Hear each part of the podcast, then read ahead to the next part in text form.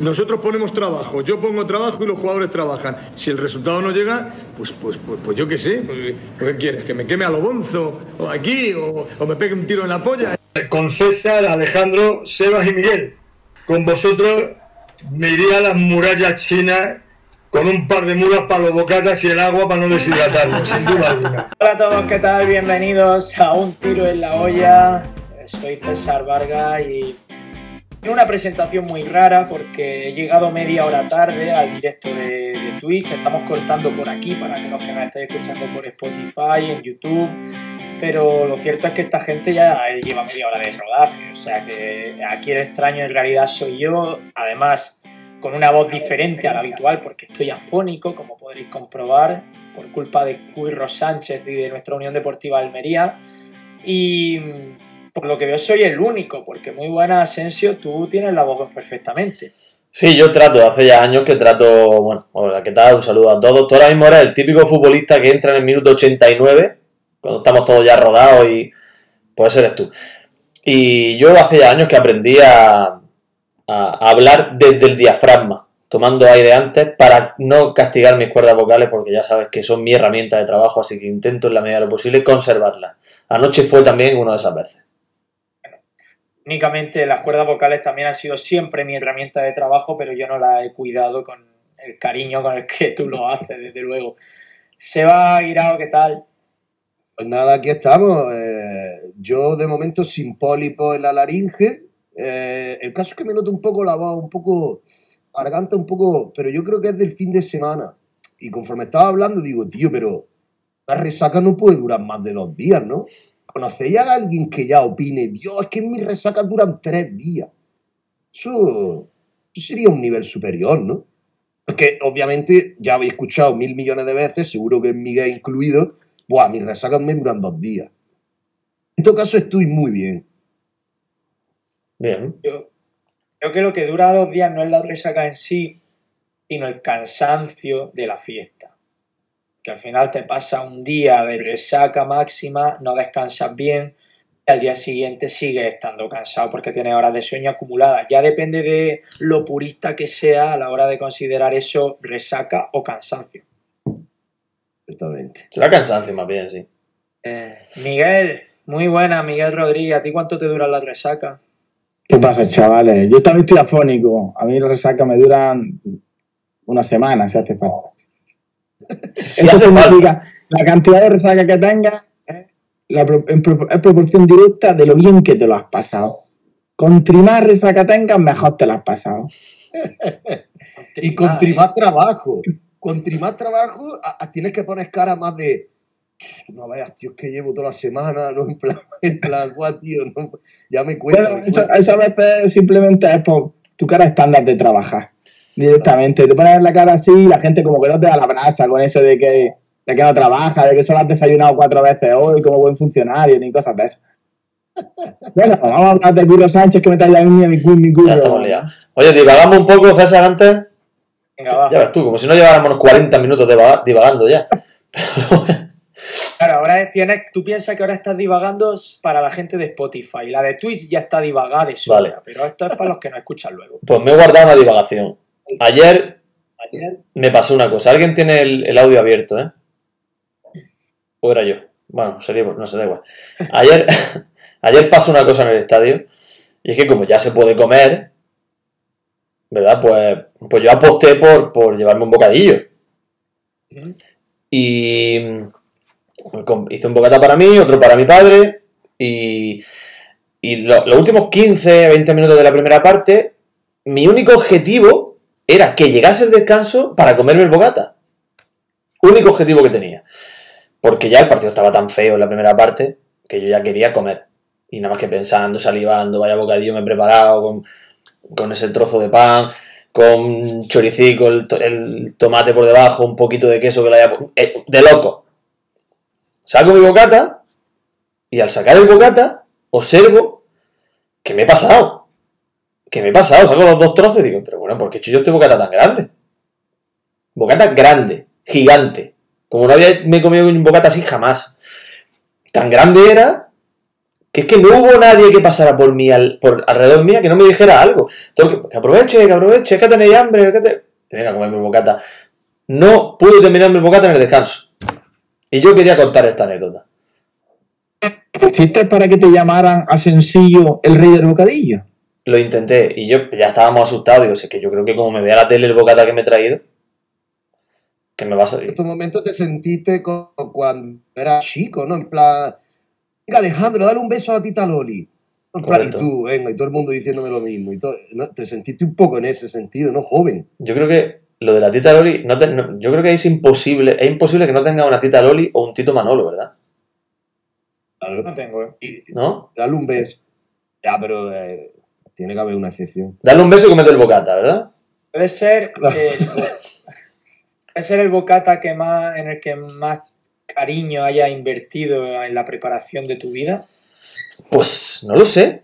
Yo cariño, lo que es cariño no le puse mucho. Yo le puse interés. Es verdad que le, le dediqué bastante interés en esa, en esa preparación del bocata, pero me quedé frustrado. A mí nunca me había Ah, pasado. ¿cuánto fue? Fue como, como el del vídeo ese de que empape, que empape.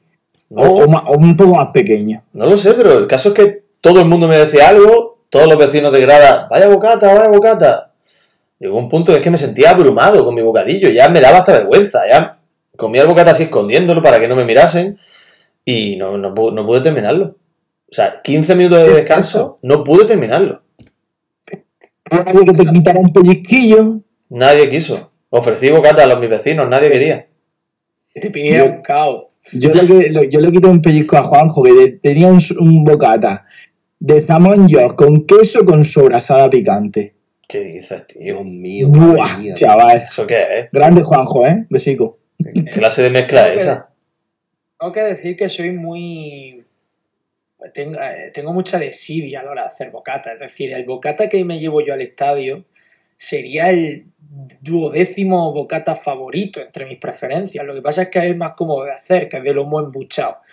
Abro un paquete de lomo embuchado, parto el pan por la mitad, vacío el paquete ahí de la- las 7, 8 lonchas que lleva, le echo un chorreón de aceite y lo meto en papel alba. O sea, mi objetivo es que, me, que emplear 30 segundos en la confección del bocadillo. ¿Y, y el pan cómo lo abres? ¿Con cuchillo o con las manos?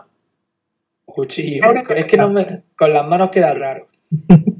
En, en tu Y, casa. cierto, Eso el es pura supervivencia. de- el cuchillo después de eso, abre otro tema, vuelve al cajón de los cuchillos. Por supuesto. Pero sabía. le pasas, le pasas la valleta, ¿no? Un poquito. ¿O no? Un No le poquito, nada. poquito de valleta, ¿no? Un Nadie, poquito de trapo en cocina y, para adentro. nadie friega el pero cuchillo lo- del lo pan. mejor es- Lo mejor de todo es pensar, pero si es que este cuchillo la próxima vez que se use también va a ser para pan, es que para que no voy a- para Pero- qué mierda voy a lavar yo este elemento de, de- de asesino. Pero lo mejor de todo es que lleva años, décadas, haciendo ese, ese proceso de decir, parto el pan y lo guardo en el cajón, y siempre tienes la sensación de que estás haciendo algo súper innovador. Que tienes que preguntarte, ¿debo lavarlo? Yo, pero es que, eh, o sea, a, a raíz de esto yo me acuerdo, yo tengo un amigo, tenemos un amigo que no se, la, no, no se lava los pies. Él dice que con el agua que cae y del jabón y todo eso que cae en los pies, que él no se lava los pies, no, él no se da en los pies, ¿me entiendes? Pero que lo defiende con una seriedad y con una, con una compostura, vamos, digna de, digna de un votante de Marine Le Pen. O sea, el tío te habla tranquilamente, yo, o sea, y como diciendo, no sé qué hacéis los demás, Que laváis los pies. Eh, eh, Eso, eso, claro, esos apéndices eh, porcinos, ¿no? En plan, el chaval, ¿sabes? A lavar el coche y lo saca cuando llueve del garaje y ya está, ¿no? Tremendo. Oye, vosotros sois de, de tener cosas favoritas. Por ejemplo, yo, mi, mi tal cosa favorita es, me la como siempre en el bar no sé qué, o la paella de mi, de mi tío, o yo no sé cuánto. ¿Tenéis cosas? O la mejor hamburguesa que me he comido yo en mi vida ha sido en Londres, o cosas de eso. Soy, soy de clasificar esas mierdas. Mm, sí, pero me dura poco. Hombre, tú Sí, siempre. yo- Tú, tú- te- a ti te nombran un bar y tú sabes qué tapa tienes que pedir en ese bar. O sea, tienes tu Pero favorita, no ¿verdad? va. No solo va, sino co- co- cosas, yo qué sé. Mira, es fácil. No sé quién, la paella de no sé cuánto. Es fácil, Seba. Si yo te pregunto, ¿el helado más rico que te has comido nunca? Seguro que te viene uno a la mente. No, porque precisamente yo no soy muy de helado, ni soy muy de dulce, ni nada de eso.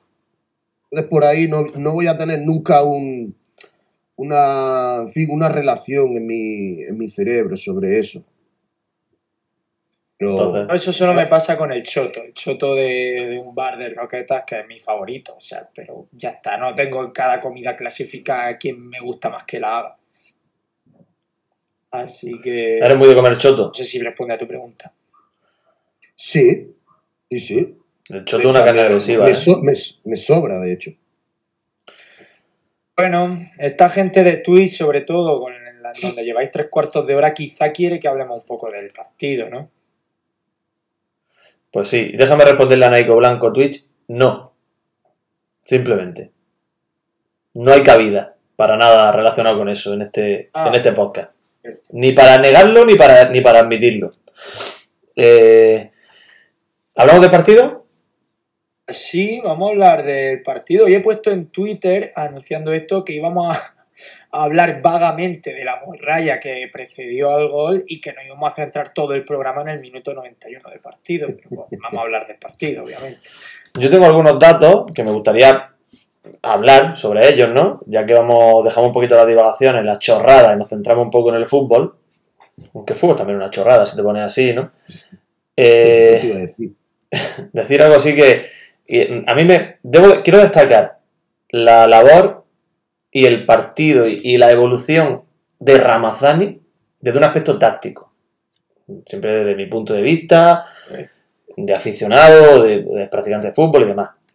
Creo que Ramazani está experimentando un crecimiento eh, a nivel de implicación táctica con el equipo absolutamente espectacular. Lo destaco en varios aspectos concretos en la primera parte su, su- desempeño defensivo y su implicación defensiva fue enorme, aparte de su aportación ofensiva, intentando siempre asociarse y, y buscando el colectivo, ¿no? Pero hay una jugada en la segunda mitad, no sé si os disteis cuenta, cuando él todavía estaba en la, en la banda izquierda, antes de que se cambiase a la. de que Rubi lo pusiese en el extremo derecho, hay una jugada en la que Aguieme, justo al empezar la segunda parte, va a presionar al medio. Porque se ve que mm, tenía algún tipo de indicación de, por parte de Rubi de que siguiese a su par, y Aguieme va a presionar prácticamente a- al centro del campo, ¿no? Entonces deja su carril libre. Y Ramazani, súper implicado en una jugada la- relativamente rara, porque salía Aguieme en un momento en el que no procedía que saliese, seguramente, ocupa el carril izquierdo y evita precisamente que un balón del Sporting acabe en ese lugar, en la banda derecha del Sporting, y genere una ocasión de peligro y una superioridad. Es decir, yo quería destacar a, a Ramazani su, su evolución táctica. Bueno, pues dicho queda, yo no me fijé tan- hasta tal punto. Sí que me di cuenta que en un momento del partido Ramazani se puso de delantero y ahí se tiró a banda, pero fueron unos minutos nada más. No sé si circunstancial o que se lo dijo el Rubi. Pero bueno, en cualquier caso, evidentemente va creciendo Ramazani, igual que van creciendo muchos jugadores, entre ellos Apia, que ayer volvió a dar la asistencia del gol. Supongo que eso también lo destacaremos. Pero bueno, gustó el Almería ayer a rasgos generales, antes de hablar de ese apoteósico minuto 91. Adelante, Yo sí. creo que. Yo creo que, en fin, el partido, como tú bien has dicho, fue mm, en línea general un buen bodriaco. Ah, quizás sí que estuvo más serio por repetir esta frase manía del equipo ha estado serio y tal, no sé qué. Defensivamente, quizás hubo menos fallos cantosos y demás. Seguiría insistiendo en señalar y en reseñar eh, el juego de la dupla de centrales, por supuesto, eh, destacando por encima de ambos, o sea, mejor dicho, destacando entre los dos a, a Babi. Babi es simple y llanamente un jugador de primera división. O sea, no- o sea, cuando un tío juega en segunda y se dice que es un jugador de primera división, es un calificativo hermético. No hay nada que entre ni salga de ahí. Es un tío de primera división. Punto. Eh, y luego, bueno, eh, de curro ya lo he dicho todo antes. O sea, que para los de Spotify que se vayan al programa en YouTube. Eh, no, ya te digo, no hubo mucho. Bueno, sí, quizá la idea que no se me iba de la cabeza ayer durante todo el partido era: venga, tío, otro partido que viene un equipo asqueroso, con un jugadoraco, y que le, va a meter las cabras en el corral, verás tú, si no falla fulanico, falla menganico, no sé qué.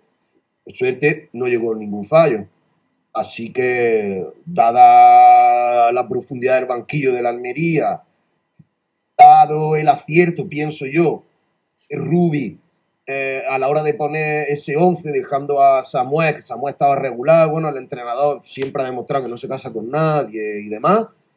Creo que se, fin, se, se hizo un buen cóctel y al final salió, salió cara. Por supuesto, ojo, merecido. Otras veces yo digo que eh, el Almería, ¿por qué se ha merecido ganar? Si el otro también, ¿sabes? Cuando, cuando yo lo, en fin, lo explico mucho desde el punto de vista defensivo del otro equipo y tal, no sé qué, pero es que ayer el Sporting era un...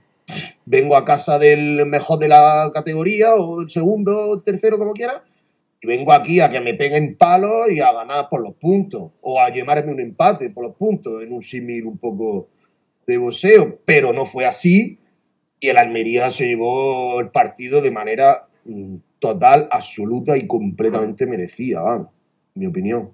Eso, el partido fue un poco así. Yo estoy de acuerdo con Seba. El Sporting vino a, no, a, dejar jugar a la Almería. Este partido, la frase esa que hemos dicho a veces, este partido ya lo he visto. Este partido en el que nos, llevamos un empate en la primera parte, jugando a lo que ellos quieren, y la segunda parte, pues si no nos espabilamos, que gracias ayer, un punto que yo quería destacar eh, a la afición, cuando pienso yo que, que fue un factor determinante ayer sí, y el equipo aprieta un poco más los machos, no, no hubiéramos venido con el empate. Eh, aparte de la afición también, que se note ahí la cartera que tiene uno, de la pasta que tiene un equipo, la pasta que tiene otro. Haciendo referencia a lo que ha dicho de, del banquillo, no sé si es verdad, pero ahí es donde se nota. El que, y aparte después, el que está enrachado y, y, y tiene más ambición, el que está peleando por los puestos de ascenso, aquí nosotros éramos los que teníamos más de perder. Obviamente éramos los que más teníamos que arriesgar. Hubo un partido de todos en general y yo no destacaría a ninguno por encima, porque hay muchos que hicieron muy buen partido, uh, pero muchos estoy hablando que para mí aquí me hizo muy buen partido, obviamente los Sí. centrales hicimos muy buen partido, Ramazani, que venía de unos partidos que no estaba luciendo nada, muy buen partido, Sadí en su línea, su línea de Sí. no, no cuela, pero, pero aporta muchísimo. Y la verdad que todos hicieron. mu- eh, hay muchos que hicieron muy buen partido. Entonces, y, y el Sporting, pues al final, pues para mí, muy contento de que comiera una gran mierda, porque el- desde el minuto uno que nos tocó nuestro fondo, eh, en Fondo Sur, Cuayas perdiendo tiempo, que es que era clamorosísimo. Me alegré, bueno, el triple si cabe de, de ganarle al equipo que, bueno, son estrategias, ¿no? Al cabo, al cabo el fútbol es, es también táctica, dentro de la posible táctica que le cabe a, al equipo a ser más ranero, pues obviamente pues, eh, eh, lo, lo hace un feo el fútbol, pero bueno, también son sus formas. A mí es que de verdad el fútbol cada vez me parece un deporte más difícil de jugar, porque no solo a la Almería, sino a cualquier equipo que quiera proponer algo. A la Almería le está tocando este año pues porque es uno de los gallitos de segunda y es el que siempre quiere llevar la iniciativa. Pero es que el fútbol eh, se está convirtiendo en un deporte infumable. Es que en todos los partidos hay uno de los dos equipos, en todos, ¿eh? pierde tiempo. El otro Mm. día estoy viendo el Mirandés Valladolid y el Valladolid perdiendo tiempo. En primera división, cuando él se pone uno por delante, se pone a perder tiempo. Es que es un deporte que, que se está haciendo cuesta arriba de ver. Nosotros lo vemos pues, porque tenemos el factor irracional de que somos de un equipo, el Almería, Sí. bueno, no lo analizas fríamente, te da igual que haya más o menos espectáculo y te vale que haya goles, ya está. Pero es que no se puede ver, ver un partido en el que viene el Sporting aquí, por poner el ejemplo más cercano, y desde el minuto uno el portero se pone a perder tiempo hasta el 91 que Pero- recibió un gol. Lo grave de esto, Totalmente. lo grave de esto es que eh, un insulto a la gente. Lo grave de esto es que la pérdida de tiempo que fue generalizada durante todo el partido por parte del Sporting, del Sporting del minuto uno, como estáis diciendo, perdió tiempo en la primera mitad, lo que llevó a un descuento de tres minutos, que fueron pocos, pero hubo un descuento largo para lo que es habitual en una primera parte.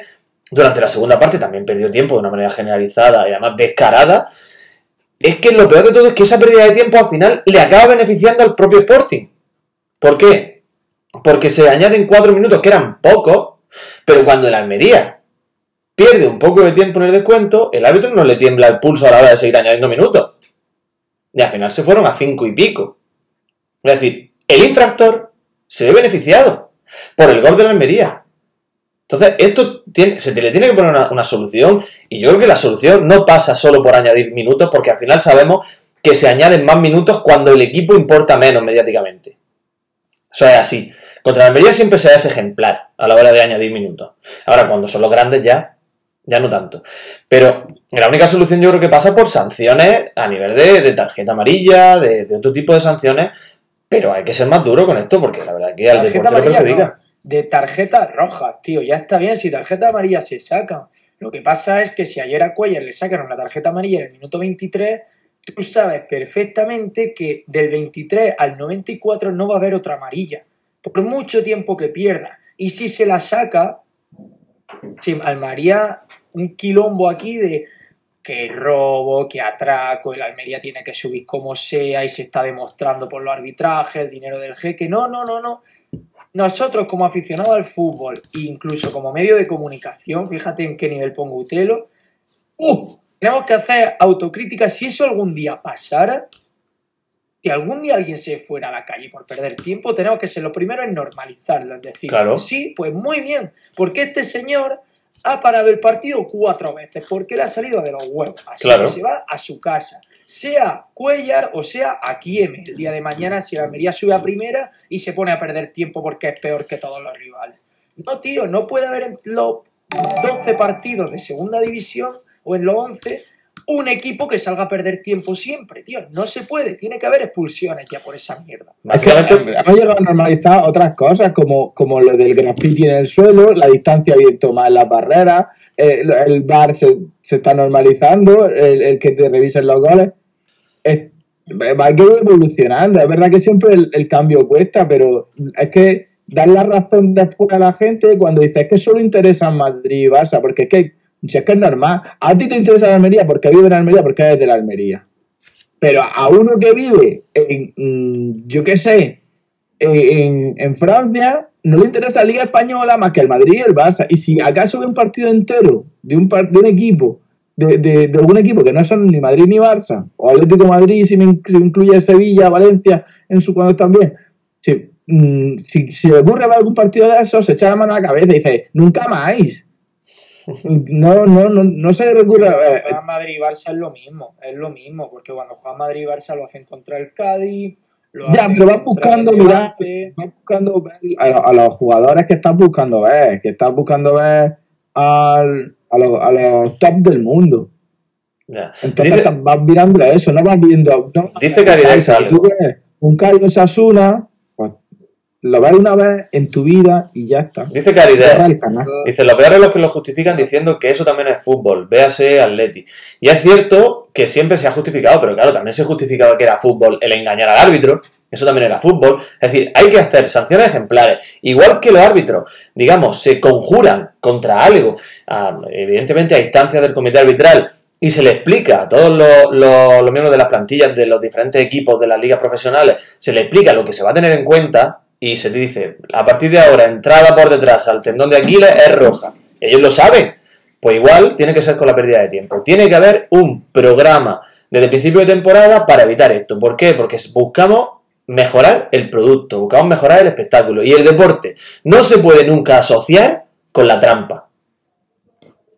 Y es que estamos hablando con datos objetivos y estadísticos que dicen que la segunda división es la liga profesional donde menos se juega en Europa, de tiempo de, de donde menos tiempo efectivo hay, y primera división es la tercera o cuarta por la cola, si no recuerdo mal. Es decir, que el fútbol español tiene un problema gravísimo con esto, pero gravísimo. En Hmm. fin, Yo Eh, pienso que yo, yo no solamente yo no estoy de acuerdo con vosotros porque yo pienso que es un mal enraizado en el genoma del fútbol y hasta que no se ponga a tiempo parado eso no va a cambiar Sobre todo porque la pérdida de tiempo es infinitamente más subjetiva que un fuera de juego, un penalti, un lo que tú quieras, o una Sí, tarjeta está roja. claro, está claro. Porque ayer, eh, este Villalba, sobre todo Villalba, o sea, es que hubo sobre todo un par de jugadas en las que es que se resbala, se resbala. Ya no es que haya un contacto con el otro nota, de Se resbaló. se resbala y se tira, se tira. Entonces, que Hubo, perdón, perdón, una Seba. persona- Hubo una que resbaló y cayó contra la tibia de Babich. Exactamente, años. esa- e- e- esa. Entonces, eso no se arregla con tarjetas, bajo mi punto de vista. Porque un día un árbitro medio que se la va a sacar bien, otro día no, y tal, y cuál, y cuánto tiempo se ha perdido, y cuando se acabe el partido el entrenador va a salir quejándose porque en vez de 15 no es que ha, ha perdido 20. Esto no se soluciona con quimioterapia, esto se soluciona quitando el tumor de raíz, y quitando el tumor de raíz es cambiar la regla del juego. No, Igual que el VAR ha sido el cambio más gordo que ha habido en el fútbol en sus 150 años de historia, lo que tenga. Y eso lo tienen que cambiar. Si no, no se va a cambiar porque es, no es de una liga profesional de fútbol de España o de Alemania, es del juego del fútbol. Dentro Mira. del juego del fútbol está esa mierda. Y esa mierda no va a cambiar hasta que no cambie eso. En la Supercopa, por ejemplo, probaron lo de poner los balones en, en el filico. Cada, el recoge balones lo que hace es poner el balón en un cono que están cada ciertos metros. Hay un, ba- hay un cono con un balón encima y el nene pone el balón cuando falta. Y el, y el jugador es quien coge el balón. Pero Eso, no- a mí me parece- eso no sirve para cambiar, eso no sirve para cambiar el juego del fútbol. Porque eso tú lo puedes hacer en una supercopa de un país rico. Pero Eso no- la Supercopa de España, ¿dónde se ha hecho? Y para mí, como Bueno, y a mí no me una, una, una parte, una, una posible iniciativa, pues me parece, me parece que es positiva, que es buena. Eso de que se pierdan los valores que pasó Ya. tanto, que, que es famoso en todos los campos, en algunos campos más que en otros, A ver, pues es eso que no me parece de- razonable. Y eso, y después, los árbitros muchas veces son muy partícipes en la, en la consecuencia de esas paradas, eh, de esas interrupciones continuas. De, entonces, muchas veces se echarían tierra sobre su Mira, tejado. yo últimamente que estoy. están provocando el paro continuo del juego. Yo últimamente estoy, muy- estoy bastante aficionado a, a la NBA. Y estoy siguiendo la liga regular, estoy siguiendo los playoffs. Y es verdad, porque el argumento de fútbol no puede ser a, a reloj parado porque hay muchas interrupciones del juego. Pues en baloncesto también las hay. Baloncesto también las hay. Y el reloj se para, hay una persona dedicada a eso y se va parando y se va jugando. Al final, si tienen que ser dos tiempos de 30 minutos, es beneficioso para el espectador, es beneficioso para el espectáculo y es beneficioso para los buenos futbolistas y para los equipos que quieren plantear un modelo de juego interesante y atractivo de cara a la grada. Pero luego hay otra solución, que también se puede barajar. Es decir, el reloj parado de una, yo es por la que apostaría, que yo creo que el fútbol camina hacia eso, pero luego hay otra. Como se puede analizar desde el videoarbitraje deportivo, desde la sala BOR, desde donde tú quieras, se puede analizar de verdad el tiempo de juego efectivo, pues simplemente que haya una, tecnología aplicada a eso, que se analice el tiempo de juego efectivo, que en este partido se han jugado 53 minutos, se le comunica al árbitro eh, por el sistema que tiene de comunicación y se añade el tiempo que haga falta al final. Si tienes que añadir 30 La cosa minutos, de- 30 minutos.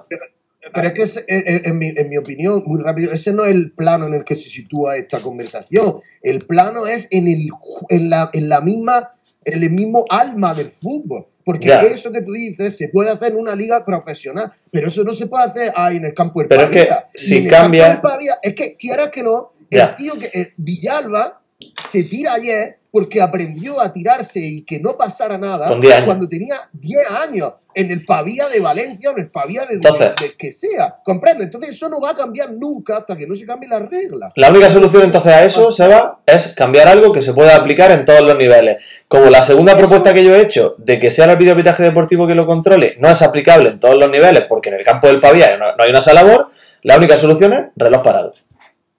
Eso tú lo que quieres ver, la, eh, la Almería atacando más rato en el fondo norte, ¿no, cabrón? Estamos en fondo sur que no valemos un gol desde hace ya no sé cuántos partidos. Pues si no tiene fondo norte. Sabes que el, el tiempo, el tiempo parado que propone se vaya por ir acabando con este debate. eh, tiene que ir acompañado de, de- de tiempo también para sacar. Porque las pérdidas de tiempo y las interrupciones en el fútbol no solo vienen para que el cronómetro pase, Descansar. sino también muchas veces para parar dinámica.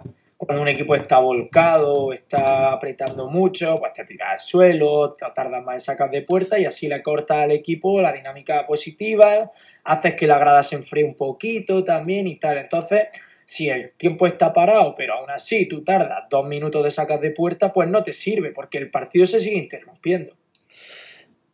Bueno, por eso tienes que tener un tiempo para poner el balón en movimiento, igual que pasa en baloncesto, por ejemplo. Igual que pasa en todos los deportes. Claro, Hasta en el billar tienes tiempo para tirar. claro, No es una broma, es verdad. no es así. Sí, y si no, no sí. lo haces, pues se cambia la posesión. Si el, si el portero tiene desde que le avisan 10 segundos, si en 10 segundos no pone balón en movimiento, pues un saque de esquina para el otro equipo. Por ejemplo. Había varios campos, ¿no? Que le cantaban el, el- el- que le cantaban el tiempo al árbitro. Sí. Por Era eso muy te- también de Raúl González Blanco. eh, Pues empezaba así. Siempre llegaba a 6 y pasaba. Claro, en los segundos lo hacía así también. Pero Claro, bueno. y porque no sabes si Raúl sabía contar más de seis, eso tampoco. En fin, eh, bueno, que a mí el Almería tampoco creéis que me entusiasmó, eh, por, por volver al análisis, porque eh, me, me fascinaron los dos centrales, creo que tenían un partido chunguísimo y lo hicieron a la perfección, pero percibí en algún momento del partido, sobre todo ya en los minutos finales, en los últimos 15-20 minutos, un pelín de nerviosismo en algunos jugadores de la Almería, es decir, la tenía a pie en banda contra tres y no venía Pozo como otras veces venía a pedírsela, no venía el centrocampista de turno a darle eh, apoyo, era como que los jugadores querían cumplir y ya está, eh, como que le empezaba a quemar un poquito la pelota en los pies a mucho y les daba miedo fallar. Por eso me alegra especialmente la victoria, porque creo que se hubiera hecho bolas y encima el Almería no gana, pero creo que es la primera vez esta temporada que percibo algo así a los jugadores. No sé si a vosotros dio la Sí. sensación como decir, joder, es que nos estamos jugando muchísimo. Yo no estoy contigo en el sentido de que la Almería no hizo, no hizo un buen partido o que no te entusiasmó. A mí sí me gustó el partido que hizo. Creo que fue muy superior y que tuvo bastantes ocasiones y que, no, Y- que la pelota no quiso entrar. O sea, hubo ocasiones muy claras de gol. La- Una de Sadik bajo los palos. eh, o sea, realmente ¿Habéis fue muy superior la al tele? ¿Qué? Dime, dime. ¿Habéis visto, ¿Habéis visto el fallo de Sadik por la tele? Sí. A ese me refiero. Entonces, el Almería, verdad que es superior, es superior, pero, pero la ansiedad se está palpando ya, como estás diciendo. Y en ese sentido hay que destacar a varios nombres. Por supuesto, los dos centrales, que absolutamente espectaculares. El- la superioridad aérea en el juego aéreo de Rodrigo Eli. Yo no la he visto, creo que nunca en Almería, en un central. Es de loco la manera en la que él se impone por arriba permanentemente en el centro del campo, lo expeditivo que es. Y luego los rápidos que están los dos, lo bien que van a la cobertura, genial. Y quiero destacar también a varios futbolistas, por supuesto Robertone, que hubo gente que lo criticó, y Robertone puso varios balones de gol. Le puso un balón a Sadik. Minuto, ¿en, en qué- en qué minuto? En minuto 60. Todo partido. 60 minutos dando vueltas. Robertone es un amigo permanente. Vamos a ver.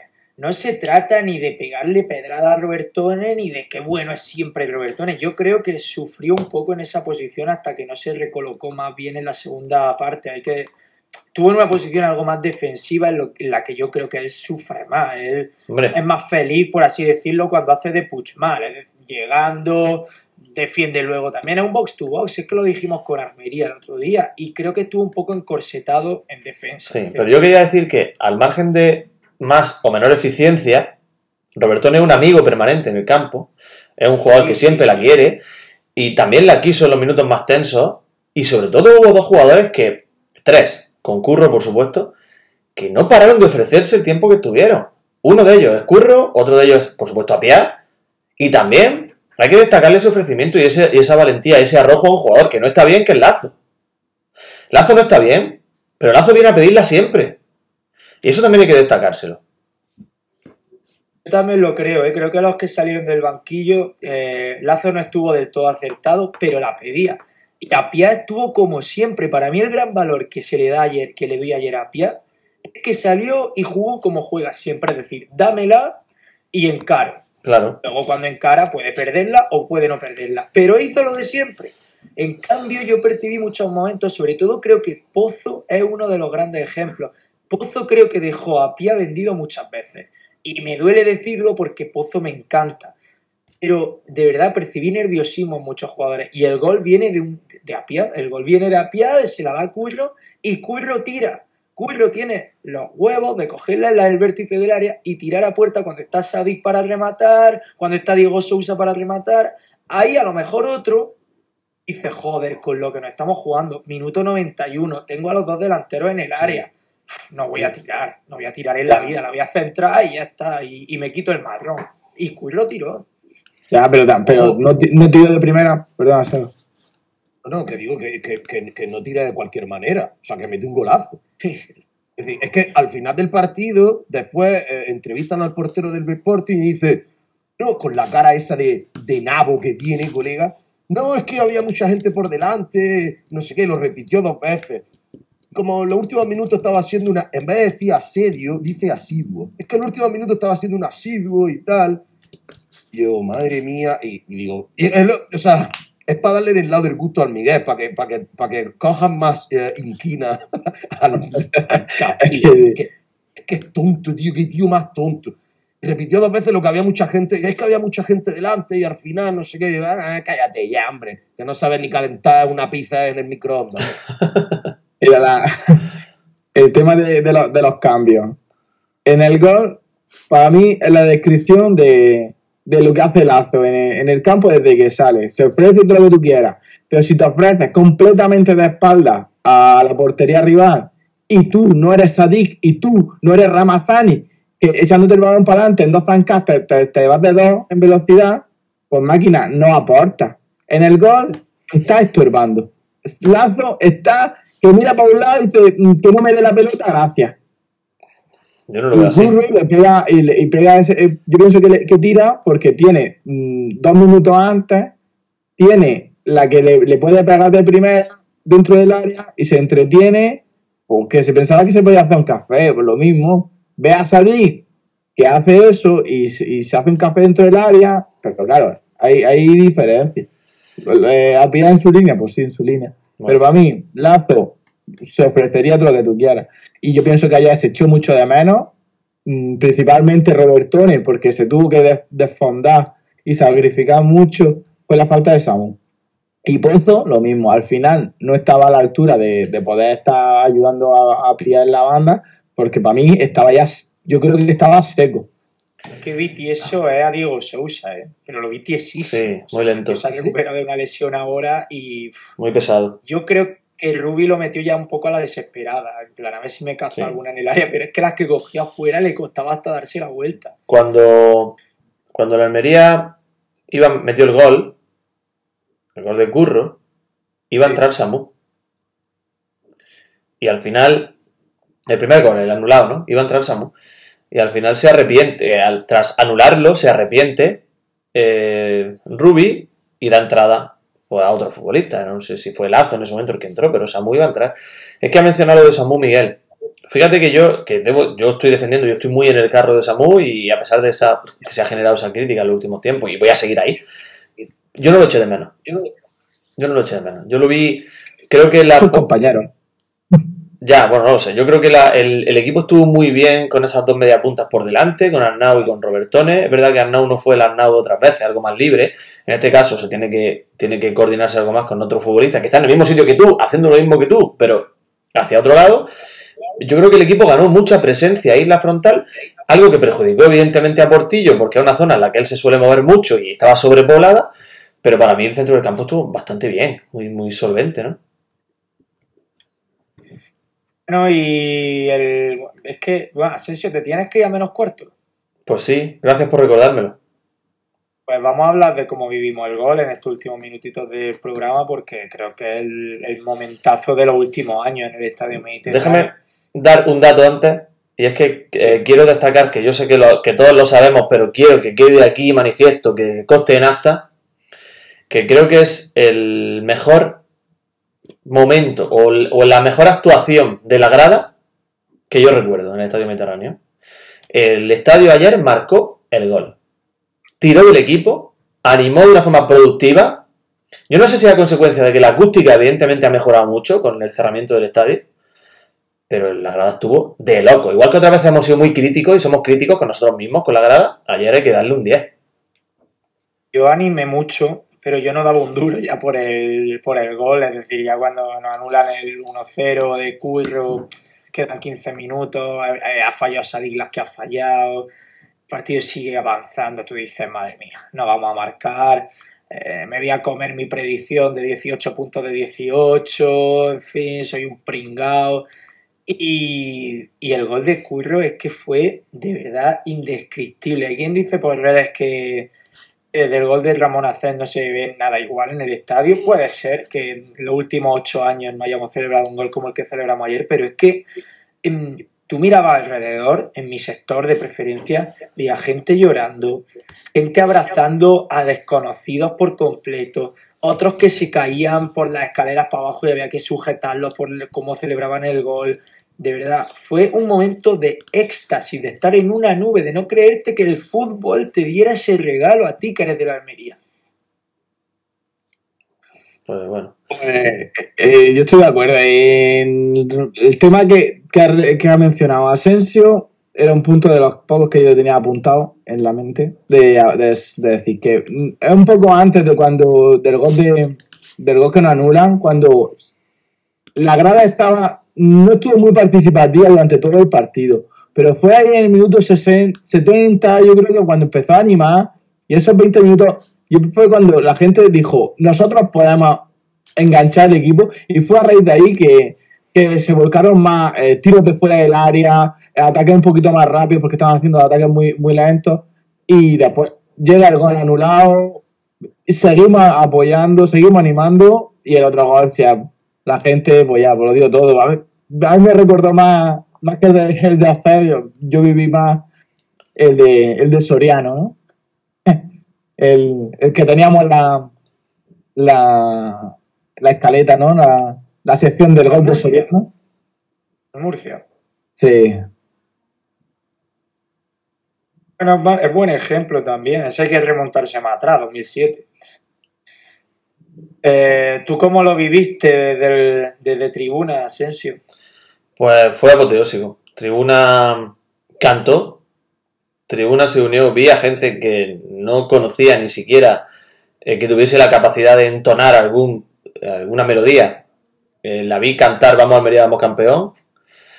Y fue la mejor. Yo no he visto a Tribuna así nunca. O sea, como ayer no la he visto nunca. Y ni siquiera aplaudieron durante el himno. Que el himno, por cierto, me reafirmo en que hay que darle una vuelta porque ese himno es muy difícil de cantar y no. Ahora que estamos cantarines, habría que darle una vueltecilla a eso. Pero en tribuna fue, una locura. O sea, yo me, me, dieron la mano gente que no conocía. O sea, hubo personas con amago de caer escalera abajo. Mmm, un estallido, un estallido. Sí, como el de Ramón Acés, como el gol de Soriano contra el Murcia, uno de esos una de las cosas que más me gusta del fútbol es cuando por la tele el sonido después de un gol es indescifrable, hmm. inenarrable. No puedes explicar, no tienes nada con qué comparar. Es un ah, como no es gol, no es una O, no es una, no es nada. Esa mezcla de gritos es, es flipante, tío. Y eh, no sé si se oye mejor ahora con el tema de, del cerramiento, no sé si se oye mejor por la tele, la verdad me tengo que fijar. En todo caso, como dije ayer por el grupo, es la segunda vez que el narrador, o que un narrador, porque la otra vez fue otro, se calla para decir, eh, eh, canta el himno la grada, tal, y se calla. Además, se cayó casi todo el himno, ¿eh? el de ayer, el de gol, porque ayer lo tuve que poner por gol. Eh, yo, como viví, ya lo he contado antes, segundo llamamiento a los de Spotify, poner YouTube, pagarlo premium. Y yo quería hacer una última pregunta muy rápida, si César me lo permite. Sí, gracias César. Eh, ¿Pensáis que el Tenerife ya no cuenta, teniéndolo a siete puntos y tal, pero decirlo con sinceridad y con franqueza. En caso afirmativo, ¿creéis que eso es bueno? En el sentido, eso puede servir, mejor dicho, puede servir que los jugadores solo, los jugadores y todo el mundo esté pensando en, va, solo luchamos contra el Valladolid. Solo, en, en, solo veo el Valladolid aquí en mi, mi punto de mira. ¿Pensáis? Yo creo que el Tenerife no cuenta desde que la Almería le ganó allí. Y el Tenerife perdió su bala. Es verdad que matemáticamente estaba muy dentro aún, pero a nivel sensaciones tendría que haber enganchado una racha muy buena, que Valladolid, Almería y Eibar hubieran fallado más de lo que estaban fallando todo el año. A mí el Tenerife dejó de preocuparme hace tiempo. Lo que pasa es que conviene que el Tenerife esté en plena pomada por el playoff, es decir, que pierda algún partido más y vea la oreja al lobo, porque se mide al Eibar en la penúltima jornada, creo que es el Eibar Tenerife. Así que. La penúltima o incluso la última, creo. La última no sé si es, es Valladolid Ponferradina. No, no sé, no sé el Eibar con que también puede jugar, jugarse algo. A Ponferradina. Bueno, yo creo que del Valladolid hacia atrás todos están en playoff y ya está. Última, dice ni punto.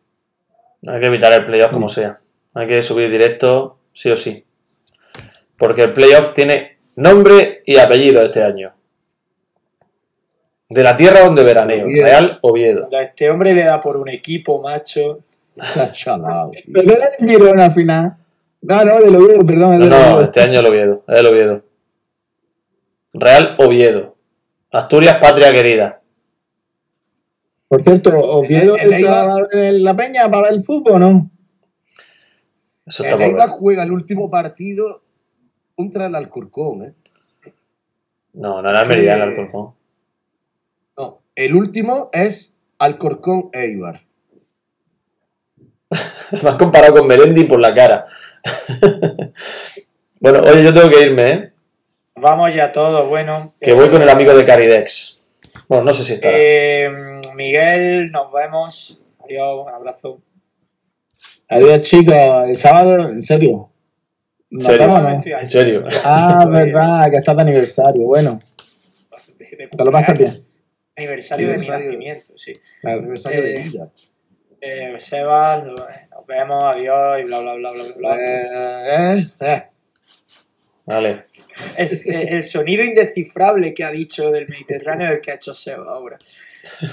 Y bueno, Asensio, que a ti te veo antes que a ellos. Sí. En, algunos en algunos días o semanas podemos anunciar algo guay en Utelo, pero de momento. Algos guays. En plural.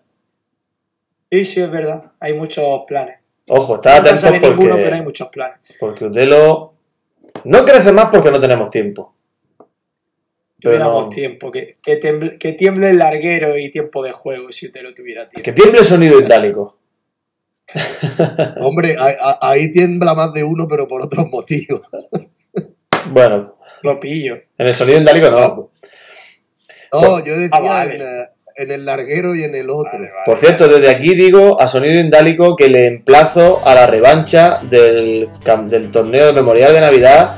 Quiero un partido para celebrar el final de liga y sobre todo para eso, para tener una revancha contra ellos, porque vamos, fue una derrota súper dolorosa y que no se volverá a repetir. Son Semana Santa y se hicieron los suecos. Pues lo vuelvo a decir. Dad la cara, ahora tenéis la oportunidad. Dicho queda el mensaje de Asensio. Bueno, muchas gracias a todos los que habéis estado en este directo, a los que nos vais a escuchar después y a los que nos seguís en Twitter e Instagram. Ya sabéis que somos arroba un tiro en la olla. Nos vemos prontito. Un abrazo. See you. Yeah.